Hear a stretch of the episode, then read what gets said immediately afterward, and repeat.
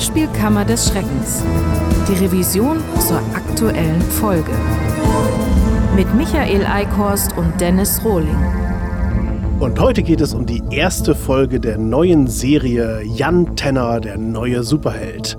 Ein neuer Anfang. Die Fakten.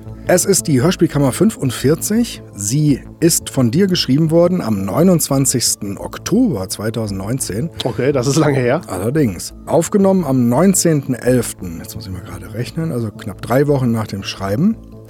Die internen Outtakes, die nochmal etwas umfangreicher sind als die offiziellen, gehen 7 Minuten 13 und veröffentlicht wird sie heute am 1. Februar 2020. Also da ist eine Menge Zeit vergangen. Äh aber man muss sagen, als wir die Kammer gemacht haben, war die Serie ja auch nicht mehr völlig neu. Insofern ist es jetzt auch nicht schlimm, dass es doch schon ein paar Monate her ist. Und es sind sechs Folgen auf Mal erschienen, ne? Wie war das? Genau. Hast du alle gehört? Nee. nee. Nee, fünf und sechs äh, kenne ich noch gar nicht. Und ich glaube, drei und vier haben wir auch noch nicht zu Ende gehört, ne? Das wird auch vielleicht so bleiben. Aber mal gucken, vielleicht kommen wir ja heute nochmal auf den Geschmack durch die Kamera, die, äh, ich weiß gar nicht, vielleicht auch sehr viel Gutes über die Serie zu sagen hat. Ja, und diese Schreisequenz von Lutz Riedel, das war ja wirklich so ein Fall beim Anhören der Folge, bei dem ich dann gedacht habe, das kann doch nicht sein Ernst sein und das kann doch nicht deren Ernst sein, das so ins Hörspiel zu nehmen. Also ich weiß nicht, was da Lutz Riedel durch den Kopf gegangen ist. Also offenbar ja keine Würmer, die ihm da, äh, die ihm das halbe Gehirn weggefressen haben, sonst hätte er ja wohl echtere Schmerzen rübergebracht. Aber man, wie kann man das dann nachher so ins Hörspiel reinnehmen? Muss doch merken, dass das nicht funktioniert.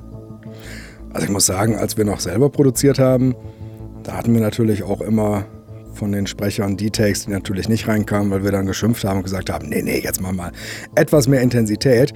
Ich glaube aber trotzdem, wir haben selbst in dieser Erstfassung, die wir dann natürlich nicht genommen haben, niemals, als wir produziert haben, überhaupt einen Take gehabt, der so labberig und weg von dem, was er eigentlich darstellen sollte, überhaupt angeboten worden, worden wäre. Ich glaube, das ist der Prototyp eines Takes, über den wir irgendwann mal scherzhaft gesagt haben, also die Person hätten wir, glaube ich, zu dritt aus dem Studio geprügelt, wenn sie uns das angeboten hätte. Und ich glaube, hier stimmt das wirklich. Ja, also, ja, also verstehe ich nicht. Ich kann also eigentlich nur zwei Erklärungen. Entweder das war noch nicht die finale Version und der wollte einfach nur mal den Text durchgehen und sie haben dann aber die Version aus irgendeinem Grund genommen, aus einem technischen Fehler heraus oder er hat zusammen mit äh, seiner Frau Marianne aufgenommen, die stand neben ihm und hat sich die Ohren zugehalten, wenn er, wenn er lauter wurde. Und deswegen durfte er, äh, durfte er halt äh, das, so einen gewissen Pegel nicht überschreiten. Das wären, Weil sie sonst mit den Augen gerollt hätte. Ja, äh, das, das mache ist die so drauf. Ja. nee, also, weil so ansonsten verstehe ich nicht, weil der Take ist ja selbsterklärend. Ich meine, das heißt, schrei mir was ins Ohr, alter Mann. Und es ist eindeutig nicht geschrien und er sagt auch, es zerreißt mir den Kopf und es ist ja nicht so gespielt. Und wie gesagt, Lutz Riedel ist ja kein Anfänger oder sowas, ganz im Gegenteil. Der ist ja ein alter alter Hase in, in jeder Hinsicht. Das heißt, äh, der, der kann das ja oder muss es ja können. Also das, daran würde ich ja nicht zweifeln, dass entweder da keine Lust oder ähm, ja, war irgendwie geistig da komplett weg von allem. Vor allem, es hat ja die ganze Kette versagt, was du eben auch schon angedeutet hast. Also Lutz Riedel schämt man sich ja einfach nur, dass das überhaupt so gemacht wurde. Eine Regie, die anscheinend währenddessen auch nicht zugehört hat. Gut, dem Tontechniker ist es auch nicht aufgefallen, weil der quasi immer nur dann äh, sich zuschaltet, wenn was übersteuert war. Und das war das wahrscheinlich das Einzige. Nicht? Nein, ich denke ja, okay. nicht. Nein. Äh, ich glaube, das war so ein Moment, wo Christian Rode auf seiner Wolke einmal sehr selig lächelte, als dieser armselige, laute Schrei von Lutz Riedel abgelassen wurde und sagte, ah, ja, da hat's einer von mir endlich gelernt. Ich weiß nicht, wer da noch drüber geht. Ob dann direkt Tom Steinbrecher als Abmischer und dann, aber auch da, ah, ich weiß es nicht. Ja, man kann es ja noch rausnehmen. Also, ja. man kann ja mindestens nach Schrei mir ins Ohr die Szene beenden und den Erzähler, was da, glaube ich, auch passiert. Der sagt dann ja was dazu. Du musst halt diese Stelle gar nicht drin haben. Das heißt. Tom, hörst du das? Du musst es nicht drin haben. Nee. Nimm das raus. Wenn du es schon nicht drauf hast, dann hab's doch bitte auch nicht drin. So. Und noch einmal zu der Frage, ähm, dass äh, Jan Tenner ja kein Superheld ist. Das wäre zumindest so mein Empfinden, denn ein Superheld ist nach meiner Definition, die glaube ich aber auch die allgemeingültige ist, doch jemand, der auch gewisse Superkräfte hat. Der eine gewisse Vorgeschichte meistens hat ähm, und äh, dann mit Hilfe von, ja, wie gesagt, besonderen Fähigkeiten, die er hat oder von mir aus noch besonderen Hilfsmitteln dann irgendwie das Böse bekämpft. Wikipedia sagt dazu, ein Superheld ist eine fiktive Figur, die meist übermenschliche Fähigkeiten oder Hightech-Ausrüstung besitzt, mit denen sie die Menschheit beschützt und Böses bekämpft. Superhelden haben typischerweise großen Mut und einen edlen Charakter. Oh Gott. Sie halten nicht selten ihre wahre Identität geheim, indem sie sich kostümieren und unter einem Pseudonym in Erscheinung treten. In den Geschichten sind ihre Gegenspieler Monster oder Bösewichte. Sie wehren aber auch Naturkatastrophen und Aliens ab. Ja, und zumindest äh, eine Geheimidentität, Superkräfte, Kostümierung und so weiter hatten Jan Tenner ja nicht. Der ist ja einfach nur am Anfang ein Student, der halt äh, der Regierung hilft oder Professor Futura und mittlerweile ist er ja irgendwie Vorsitzender der großen Futura-Stiftung. Er hatte vor allem ganz am Anfang viele Parallelen mit dir. Er war zwar offiziell Student, aber das war die Funktion, in der er in seiner eigentlichen Art überhaupt keine Rolle spielen musste. der war ähm, leider sehr gut. Vielen Dank. es ist ja halt immer das alte Ding. Ähm, es wäre ja schön, wenn es so wäre. Ja. Ich meine, ihr habt es doch sogar auf dem Titel stehen, dann macht das doch gerne. Warum denn nicht? Dass wir dieses Hörspiel in der Kammer machen, hat, hat so eine ganz leicht pikante Note, finde ich. Einfach weil der Macher des Hörspiels, der Simeon Chrysomalis, ja äh, über einen längeren Zeitraum hinweg äh, ein sehr guter Bekannter von uns gewesen ist. Fandst du das komisch an irgendwelchen Stellen des Hörspielkammermachens, dass du da gewissermaßen über inhaltliche Unzulänglichkeiten äh, abledern musst, in einer Art und Weise, die natürlich sich nicht so anfühlt, als würdest du ihn jetzt schonen, weil man sich kennt? Oder äh, hast du da einfach, warst du professionell und hast erstmal einfach den Inhalt wirken lassen und dich dann von einem, einer ehrlichen Enttäuschung treiben lassen? Was, wie ging das ab? Weißt du das noch? Ist natürlich wirklich ein bisschen äh, ein Problem oder eine Schwierigkeit oder zumindest eine neue Situation, äh, weil so ein bisschen diese private Komponente gegenüber der professionellen steht. Man muss aber sagen, also ich habe schon darauf geachtet, nichts zu schreiben, was ich ihm nicht auch persönlich sagen würde. Also äh, das sind schon alles Aussagen, hinter denen ich dann komplett stehen würde. Er wird ja auch nicht persönlich angegangen. Also, ja, er äh, mal nicht. Nee. So gesehen. Die Sache ist die, du hast ja jahrelang äh, bei Faith Lektorat gemacht oder zumindest. Bei Larry Brandt auch, ja. Also beziehungsweise Lektorat war das nicht, sondern ähm, ich habe die, die von ihm fertigen Skripte bekommen und habe die dann noch einmal bearbeitet. Das heißt, äh, Fehlerkorrektur gemacht, teilweise Formulierungen geändert, viel gekürzt, teilweise um ein Drittel. Oh, ja, okay. ja, ja, ja, durchaus. Also, Aber das wusste er auch. Da, ja, ja. Blieb nur nichts hängen irgendwie. Nee, äh, genau. Also man hat dann gemerkt, als ich das nicht mehr gemacht habe, sind die äh, Folgen auch wieder länger geworden. Dann gab es auch plötzlich Doppel-CDs oder zehnfach Folgen oder sowas. äh, und das hätte es, glaube ich, bei mir nicht gegeben. Da hätte es zu der Zeit, hätte ich es wahrscheinlich zumindest die zehnfach Geschichte auf sieben runtergekürzt oder sowas. Ob es dir jetzt wirklich besser war für die Hörspiele, weiß ich natürlich auch nicht. Aber letzten Endes hatte ich mit den Inhalten halt nichts zu tun. Also ich hatte auch durchaus ihm angeboten, vielleicht auch früher involviert zu sein, dass man dann doch schon gemeinsam, wenn die Stories noch im Entwicklungsstadium sind, schon überlegt, weil letzten Endes die ganzen Abläufe standen ja fest. Ich konnte ja nur die Dialoge ein bisschen anpassen. Und das, äh, gut, aber das hatte sich aus anderen Gründen sowieso irgendwann erledigt gehabt. Genau, dann ist es so die Schwierigkeit, ihn jetzt nicht über Gebühr zu schonen, deshalb wegen äh, so einer freundschaftlichen Geschichte, sondern trotzdem natürlich die Sachen klar zu benennen. Also ich, ich, weiß auch nicht, inwieweit er jetzt das Problem dieser ganzen Geschichte ist. Also es ist ja auch eine gespaltene Sache. Ich finde ja, dass, wie, wie sie auch rüberkommt, dass ja einerseits toll, was er da auf die Beine stellt. Also wirklich so eine Sache wie die Antenna wiederzubeleben, ist ja eigentlich super und, und äh, hat ja auch gute Grundlagen, äh, kann das ganz gut aufziehen. Ich finde halt nur das Resultat einfach nicht gut. Und wie gesagt, und das würde ich ihm äh, hätte ich ihm früher wahrscheinlich nicht so deutlich gesagt, aber würde ich ihm heute ja schon deutlich sagen, was ich davon halte. Aber klar, neue Freunde macht man sich natürlich mit dieser ganzen Sache nicht. Aber wir uns ja auch nicht, wenn wir diese Kammer machen. das stimmt. Und ja, gut, und andererseits weiß ich ja, du ja auch, dass er ja durchaus kritikfähig ist oder zumindest äh, einen Humor hat. Das heißt auch, äh, glaube ich, nicht alles Bier ernst nimmt. Es war auch letztes Jahr mal so die Idee, als wir noch Videokammern gemacht haben, ob er, wir da vielleicht eine Zusammenarbeit mal machen, also ein altes äh, Hörspiel der RB Company uns vornehmen, bei dem er dann sozusagen zugeschaltet wird und nochmal so auch Kommentare zu abgibt, vielleicht dann teilweise auch auf unsere Kosten, also die wir dann wahrscheinlich trotzdem selber geschrieben hätten. Also da war, hat er eigentlich auch Lust drauf gehabt. Äh, haben wir halt keine Videokammer mehr gemacht, deswegen hatte sich das erledigt. Und das zeigt ja, dass er durchaus auch nicht alles äh, grandios findet, was er selber macht. Unter anderem Äh, fand er in dem Hörspiel, deswegen hatte er das auch vorgeschlagen, glaube ich, dass, weil er da selber ja auch eine große Rolle spricht, was er, glaube ich, aus heutiger Sicht auch eher bereut. Das spricht dann ja wiederum für ihn, wenn man so will. Wie schön. Ich weiß jetzt nicht, wie seine Einstellung zu Jan Tenner wäre. Ich nehme mal an, da wäre, also deswegen gehe ich mal stark davon aus, dass wir da wahrscheinlich nicht so geil finden, wenn wir da jetzt drüber äh, herziehen, aber. Ich habe irgendwo gelesen, äh, dass das ich weiß nicht, ob Simeon das gesagt hat, aber irgendwo wird, glaube ich, zitiert, dass sie bei den neuen Folgen, die jetzt aufgenommen werden, noch ein bisschen mehr darauf achten wollen, dass nicht so, so ich krieg's nicht mehr, wahrscheinlich stand es jetzt nicht so, wie ich es jetzt formuliere, aber dass nicht mehr so viele arschpeinliche, äh, gar nicht so gewollte Inhalte drin sind, weil ihnen das bei den Aufnahmen angeblich gar nicht so klar war oder irgendwie so, ich dachte, was? Wieso denn nicht? Das heißt, euch ist da aus Versehen sechs Folgen lang alles aus den Händen geglitten und jetzt tretet ihr aber mit Folge 7 an und, und habt das im Griff? Habe ich nicht verstanden. Kommt mir auch seltsam vor, aber wenn es denn so ist, bitte. Also, Besser spät als nie. Ja, und da wären wir ja nun die Ersten, na, vielleicht nicht die Ersten, die sagen würden, jetzt ist es gut geworden, weil wir mit Sicherheit nicht die Ersten sein werden, die Folge 7 hören. aber wenn wir uns da irgendwann mal rantrauen, dann würden wir schon so zugeben, ja, jetzt hat sich die Serie gemacht, aber das ist natürlich alles erstmal konjunktiv. Und du kamst damals an und sagtest, hier gibt, gibt ein äh, Interview auf, auf YouTube mit Kevin Hayes, das ja. können wir mal zusammen angucken. Ich hatte da, glaube ich, auch eine Minute vorher alleine reingeguckt gehabt und dann haben wir es zusammen komplett geguckt und wir waren, glaube ich, baff nach hinten raus, wie scheiße er eigentlich über dieses aktuelle Projekt da rumgeredet hat. Ne? Ja, es ist unklar, also vielleicht tut man ihm da auch Unrecht, aber der, der Kevin Hayes, eigentlicher Name ja Horst Hoffmann, in Autorenkreisen bekannt als Hoho. Ja. Mhm. Ja.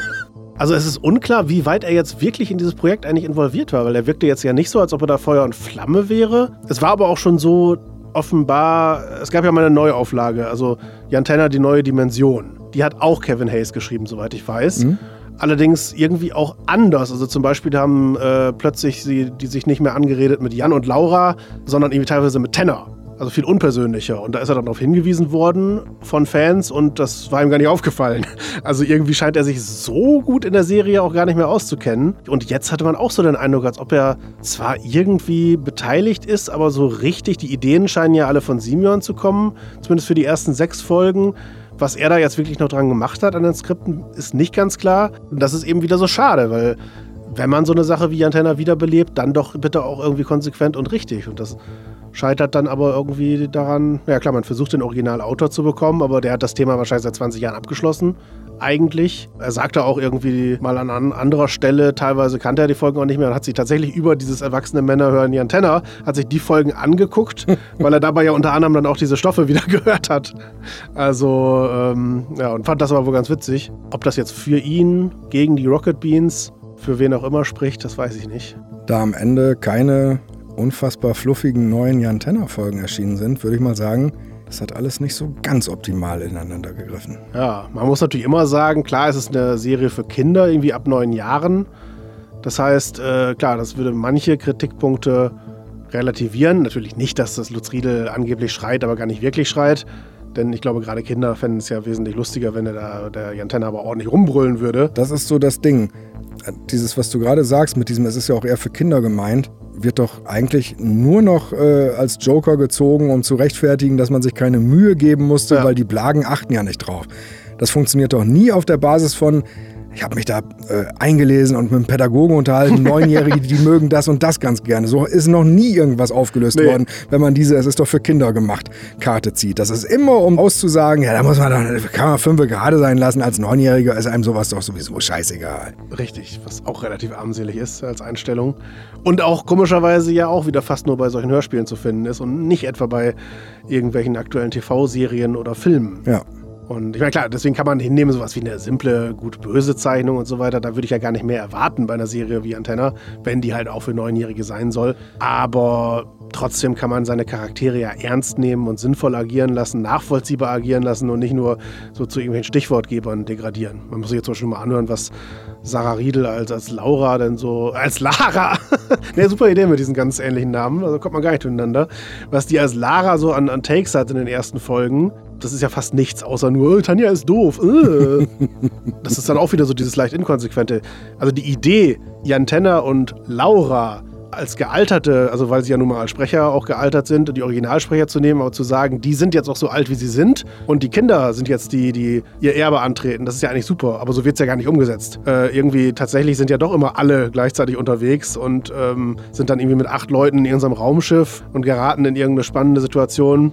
Also theoretisch spannende Situation und so muss es ja nicht sein. Alle haben nur so irgendeine Perlenkette aufgereiht, ihren Einsatz für einen so einen blöden Spruch. Und du weißt auch schon genau, Lara sagt was gegen Tanja, wird davon von, von Laura zurechtgewiesen. Tanja macht irgendeine Bemerkung und jetzt kommt Schnösel drin vor zu Jan Junior. Das fällt mir gerade erst auf. Das ist scheiße, ne? Ja, das sowieso. Aber Jan und Laura sind ja verheiratet quasi. Die sind ja, ja so ein Love Interest. Ja, jetzt ja nicht mehr, sie sind ja verheiratet. ja, gut. Und äh, Jan und Lara sind aber Geschwister miteinander, ja, ne? richtig. Aber haben die nicht, wenn man nicht permanent genau darauf achtet, eigentlich genau dasselbe Verhältnis wie Jan und Laura? Also Lara scheint zumindest auf Tanja ja irgendwie eifersüchtig zu sein. Das meine ich haben die das selber eigentlich auf dem Schirm oder haben wir, wenn wir jetzt doch alle sechs Folgen anhören und dem Hörer ist es bislang auch gar nicht so aufgefallen, in Folge 6 schon die Sequenz, in der die beiden knutschend aus dem Raum kommen? Weil die doch irgendwie gedacht haben äh, beim Schreiben, dass Jan und Lara ja irgendwie so Jan und Laura so. ein Jünger sind und jetzt mal ordentlichen Sex miteinander hatten. Andererseits wissen wir nicht, da es ja in der Zukunft spielt, in welcher auch immer, das wird ja auch nicht klar gesagt. Übermorgen. Vielleicht ist da ja Inzest mittlerweile legal. Das würde allerdings dann auch erklären, ja, wobei, nee, doch nicht. Warum sollte dann der, der Vater plötzlich so eine Energielosigkeit in seinen Schreisequenzen haben, wenn alle immer miteinander sich fortpflanzen? Naja, vielleicht ist es im Hause Tenner ja schon seit einigen Generationen so. ja, und das ein oder andere Serum wird vielleicht auch nicht spurlos durch seinen Prägen durchgeweht sein. Ne? Zumindest im Haus Ascher von Poe war es ja so. Da sind die immer kränklicher geworden durch unter anderem Inzest und. Ah, okay. Ja, ja. ja guck mal. Kleiner Hinweis noch wegen des Geburtstags von Tom Steinbrecher und mir. An dem Tag haben wir ja nicht nur beide Geburtstag, sondern ist ja auch noch ein tolles Hörspiel erschienen. genau, da haben wir heute die Hörspielkammer zu aufgenommen, nämlich Professor van Dusen Folge 15. Zocker, Zossen und Zinnober hatte am 4. Juni 1980 seine Radiopremiere. Richtig. Fun Fact am Rande: Es geht ja am Ende um ähm, H.P. Göldner, der von Kevin Hayes gefragt wurde, ob Simeon Chrysomalis einer ist, dem man vielleicht äh, die Rechte geben sollte an Jan Tenner. Da hattest du in deiner Urfassung schon diesen Text reingeschrieben mit, äh, war es hier die, die uncharismatische Pfeife da vom, vom Hörspieltalk? Und ich habe erst überlegt, ob ich das rausnehme, weil ich dachte, der ist ja streng genommen keine Person des öffentlichen Lebens in dem Moment, äh, den wir da behandeln. Und äh, das wäre dann meines Erachtens zu derbe gewesen. Also einfach äh, in Anführungsstrichen eine Beleidigung über eine Person, die eigentlich, äh, so wie wir es da auch aufzählen, als Forenbetreiber ja keine Person des öffentlichen Lebens darstellt, sondern einfach wirklich trotzdem eine Privatperson ist.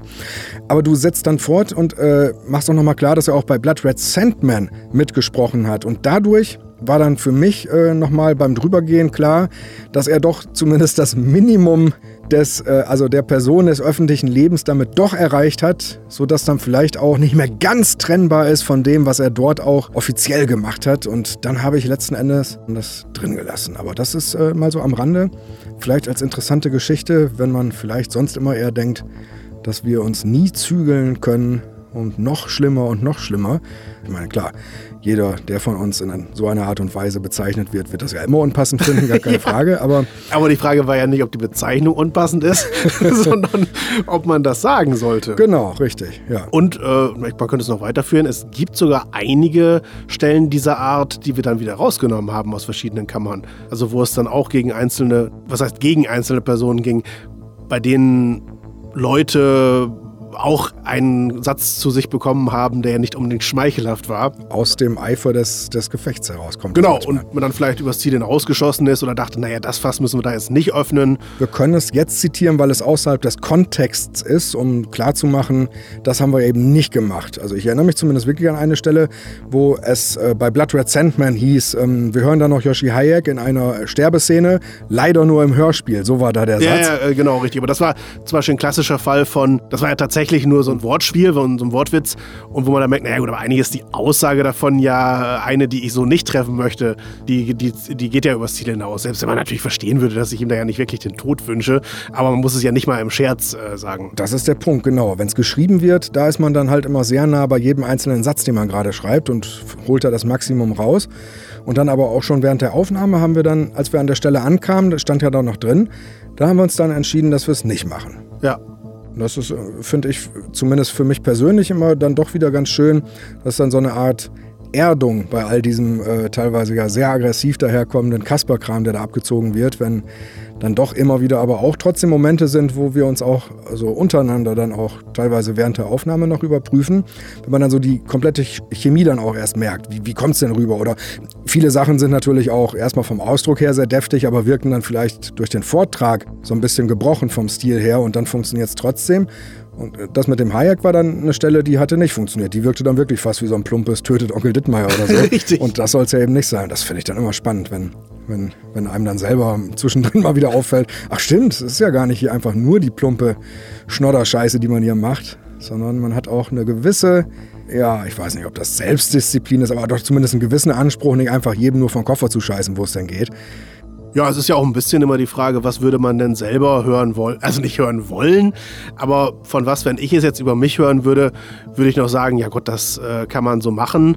Oder das finde ich jetzt aber ein bisschen zu hart. Und ich glaube tatsächlich, wenn über mich jemand sagen würde, das ist eine farblose Pfeife, würde ich jetzt natürlich nicht Juhu schreien, aber sagen, äh, ja Gott, kann man in so einem Kontext machen. Aber ein, ja leider stirbt er da nicht wirklich wäre dann, glaube ich, schon nochmal eine andere Hausnummer. Das, äh, das ist dann so die Grenze. Genau. Womit wir wieder beim kategorischen Imperativ von Kant im Grunde wären. Ne? Richtig. Das ist ja auch immer wieder faszinierend, auf wie kleine Dinge sich das tatsächlich runterbrechen lässt. Dieses erstmal sehr groß klingende Teil. Aber Marianne groß klingende Teil quasi. oh. Hast du mit den Augen gerollt? Ja. Ein Augenrollen kann man hören. Das lernst du im Callcenter schon. Richtig. Da ist am Ende von einem Ziesel die Rede. Das hatte ich gestern im Zeiträtsel als Lösungswort. Mhm. Und was steht dann da? Äh, Mantel, Pelzmantel-Dings hier oder? Nee, man muss da um die Ecke denken, so heißt es auch um die Ecke gedacht. Und irgendwie aus äh, zwei anderen Wörtern wird das dann geformt. Das ist jetzt gerade zu kompliziert, das zu erklären. Aber äh, es passt natürlich perfekt jetzt zu Pop Goes Ziesel. natürlich. Und du kannst nebenbei klar machen, dass du einer von den wahrscheinlich wenigen bist, die das Zeiträtsel mindestens äh, überhaupt Bock haben, sich das anzugucken oder vielleicht sogar gelöst kriegen. Ich habe, ja, ich habe es sogar gelöst bekommen. Da hat er ein Pseudonym, der dieses um die Ecke gedacht Rätsel macht fürs Zeitmagazin. Der, der nennt sich äh, Eckstein. Und äh, das erinnert natürlich an einen Bösewicht aus der Serie Jan Tenner. Zweistein, der kommt ja auch demnächst zurück. Also mich erinnert das komplett an McDonalds, weil, glaube ich, das ganze Franchise in Osnabrück äh, zur Eckstein GmbH gehört. Ach so? Und natürlich Eckstein, Eckstein, alles muss verspeckt sein. Das ist die, der Werbeslogan, glaube ich, für die Radiokampagne. Von McDonalds, ja. Genau. ja, auch gut. Aber eigentlich ist ja auch nochmal interessant, dass wir ja kurz anstimmen, oder ich zumindest, unsere Oma kriegt doch jede Menge Liebe. Ja. Was ja zur Melodie ist, was ja aus Miteinander ist, äh, und zur Melodie von unserer Oma fährt im Hühnerstall Motorrad. Das wird nicht nur in irgendwelchen alten John Sinclair-Folgen gerne mal eingespielt, oh. von dieser Bontempi-Orgel, sondern vor allen Dingen gab es ja auch diesen Aufreger mit der Umweltsau Ende letzten Jahres. Den gab es aber noch nicht, als wir diese Kammer aufgenommen haben. Darauf ist es also keine Anspielung und mittlerweile ist es schon wieder wochenlang her. Also äh, man ist hier zwischen den Zeiten. Noch besser sogar. Ich habe, äh, ich glaube bei Zapp war es, Medienmagazin, habe ich gelernt, dass dieser Oma- und Umweltsau-Beitrag, der ist schon vier oder fünf Monate alt gewesen, lief, so. lief in einer Satire-Sendung einfach nur als, als äh, Wortbeitrag und ist dann quasi nochmal so in so einer Art Best-of, glaube ich, dann mit dem Kinderchor zusammen aufgenommen worden. Als das in der Satire-Sendung lief, hat es kein Schwein interessiert und hat, glaube ich, auch funktioniert über die sehr plakative Einordnung Satire. Ja. Das war, glaube ich, für ganz viele dann das Hauptproblem dann am Jahresende, weil da nicht mehr dieser Satire-Ansatz so klar war und wenn du dann um die Ecke kommst mit einem, naja, aber es ergibt sich aus dem Lied heraus, dass es Satire ist das weiß natürlich keiner besser als wir, dass da ganz viele Leute sich dann trotzdem verabschieden mit einem, ich hab das nicht als Satire erkannt, Satire darf sowas nicht. Ah, okay, ja, ja, das erklärt es. Die Frage, die ich mir gerade stelle, ist nur dieser Kinderchor. Waren das richtige Kinder oder auch alle von Reinhold Schneider gesungen? Und von der äh, Frau, die Billy Connolly, TSB. mein Gott, sag mal. Heidi Ziemann, aber ja. es war natürlich Johnny Connolly. Was hab ich denn gesagt? Billy Connolly. Also insofern haben wir den Umweltsauskandal schon vorweggenommen. Das kann man, glaube ich, so festhalten. Und das war es dann im Grunde zu Jan Tenner Folge 1, ein neuer Anfang. Ich habe so die Vermutung, dass es nicht die letzte Tenner-Folge sein wird, die in der Kammer vorkommen wird. Denn ich glaube, da haben die anderen Folgen sich auch schon wieder Mühe gegeben, um uns mit feinen Storylines zu erquicken. oh Mann, ja, wäre es mal so. Aber vielleicht wird die zweite Staffel ja wirklich besser. Ab Folge 7 kann mhm. ja sein. Ja, denke ich auch. Ich habe noch zwei Nachträge zu machen aus alten äh, Revisionen. Und zwar haben wir, letztes Mal ging es äh, um das Thema Begriffe, die ich meiner aus Hessen stammenden Frau mittlerweile aus dem eigenen Sprachgebrauch so ein bisschen beibringen konnte und auch umgekehrt. Und in dem Zusammenhang hattest du quasi noch beigetragen, dein Mutter sei Gesicht. Ja. Das ist aber gar nicht hessisch. Das ist einfach nur eine DVD, die Verena damals äh, bei sich im DVD-Regal hatte. Es ist Schwäbisch, dein Mutter sei Gesicht. Das ist gar nicht hessisch, so. das ist Schwäbisch, das ist ba Baden-Württemberg. Okay, und ich habe es einfach nur wegen deiner Frau ihr DVD-Regal äh, gedacht, dass es was Hessisches wäre. Weil es ja auch so ein bisschen so klingt, ja. Aber Badesalz ist definitiv hessisch. Okay. Denn einer von beiden, ich meine auch, einer von beiden war ja früher Sänger bei den Rottgau Monotons. Und das war auf jeden Fall eine hessische Band mit diesem Song, äh, oh Gott, wie heißt der denn überhaupt? Äh, äh, Vorsicht, die Hessen kommen oder sowas. Äh. Das, ist so erstaunlich. Du hast ein sehr breites Musikwissen, aber wenn man ehrlich ist, eigentlich alle Beispiele, die das belegen, sind immer armselig. Ja, das ist richtig. Und die Hanau Monotones, äh, das sind ja die Stücke von, von Marc Brauneis. Schönen Gruß an dieser Stelle. Comedian Hanau ist. Und noch ein Nachtrag: ähm, Olaf hat Husten. Das hatten wir in einer früheren Revision. Da haben wir die Frage aufgeworfen, für was das ist. Ich hatte damals behauptet Pulmoll, das habe ich schon im Schnitt rausgenommen, weil ich da schon gegoogelt hatte, es war nicht Pulmoll. Ah, okay. Da sich leider bis heute unser einer Zuhörer nicht gemeldet hat, den wir ja aufriefen damals, uns die Lösung zu verraten, habe ich es dann nochmal selber gegoogelt. Olaf hat Husten war damals äh, Werbung für Vic Hustenbonbons, diese dreieckigen. Kennst so, du die noch? Ja. Diesen länglichen, wie war das? Das war eine längliche Pappverpackung und innen drin war da noch so eine Tüte, die innen Metallen war und die an einer Stelle aber auch festgeklebt war. Man konnte die nie rausziehen. Man musste da einmal so, so ja, ja, ja, richtig. Ja, ja. Totale Scheißverpackung ja. von A bis Z. Mist hoch 10. ah. Ja. Ja, da hast du doch auch wieder eine schöne Erinnerung aufgefrischt. Und da du das Stichwort ja gerade schon geliefert hast, wir sind natürlich immer für Feedback. Tja, wie bringe ich den Satz jetzt zu Ende? Wir hätten gern welches, fänden das gut. Schreibt mal Leute. Und vor allem, wenn ihr auch ein Hörspiel habt, das wir in der Kammer behandeln sollen, ein Verbrechen zur Anzeige bringen wollt, dann schreibt uns doch eine E-Mail an Antrag at hörspielkammer.de mit OE. DE mit OE. Aber wir haben heute noch eine Rubrik, die wir abfeuern können, nämlich. Und das sagten unsere Zuhörer. Hastor Spikester wird es hoffentlich ausgesprochen, schrieb vor einer Woche zu unserer Revision zur Hörspielkammer 44. Da denkst du dir am frühen Freitagmorgen, Picard oder John Wick 3? Ui, die Hörspielkamerameister haben da auch was frisch. Deal. Dann hörst du in die Folge und die Revision rein, googelst Dagmar Berghoffs Tentakel, Klammern Pun intended, Stichwort 8, und liegst dann, oder Stichwort 8, ich hab's nicht gerafft, was ist Pun intended? Äh, das heißt auf jeden Fall, dass das Wortspiel beabsichtigt ist. Was jetzt genau das Wortspiel mit der 8 oder der 8 ist, weiß ich jetzt allerdings Vielleicht auch 8 nicht. Tentakel. Muss er Ach noch, so, muss er ah, noch mal nachliefern. Ja und liegst dann den Rest der Nacht wach, um hochzurechnen, wie viele Kerle und Uschis sich einen Handjob von ihr während ihrer Tagesschaukarriere vorgestellt hatten und wie viele davon angesichts der Fakten ernsthaft traumatisiert wären, wenn sie denn davon wüssten. Anschaulich, aber sehr schön. Also gern mehr davon. Und du bist direkt angeschrieben worden zu der Drei-Fragezeichen-Kammer, auch auf YouTube, wo jemand aus dem alten Rocky Beach-Com Forum dich quasi angeschrieben hatte, unter welchem Nickname du damals unterwegs warst, ne? Richtig. Hat sich dann eine richtige Unterhaltung, eine richtige Und sich sogar daran erinnern konnte. Und umgekehrt konnte ich mich aber auch an dessen Nickname erinnern. Also die Internetwelt ist klein. Ja, man hat das Gefühl, kein Mensch hört den Kram, den man so macht. Und dann kommen so Echos von vor 20, also wirklich 20 Jahre. Ja, ja. Ne? Das ist ja Wahnsinn. Ja, Mensch. Das ist der eine Hörer. So schön. Schön war die Zeit. Nee. Nee, eigentlich nicht. Tschüss. Ciao.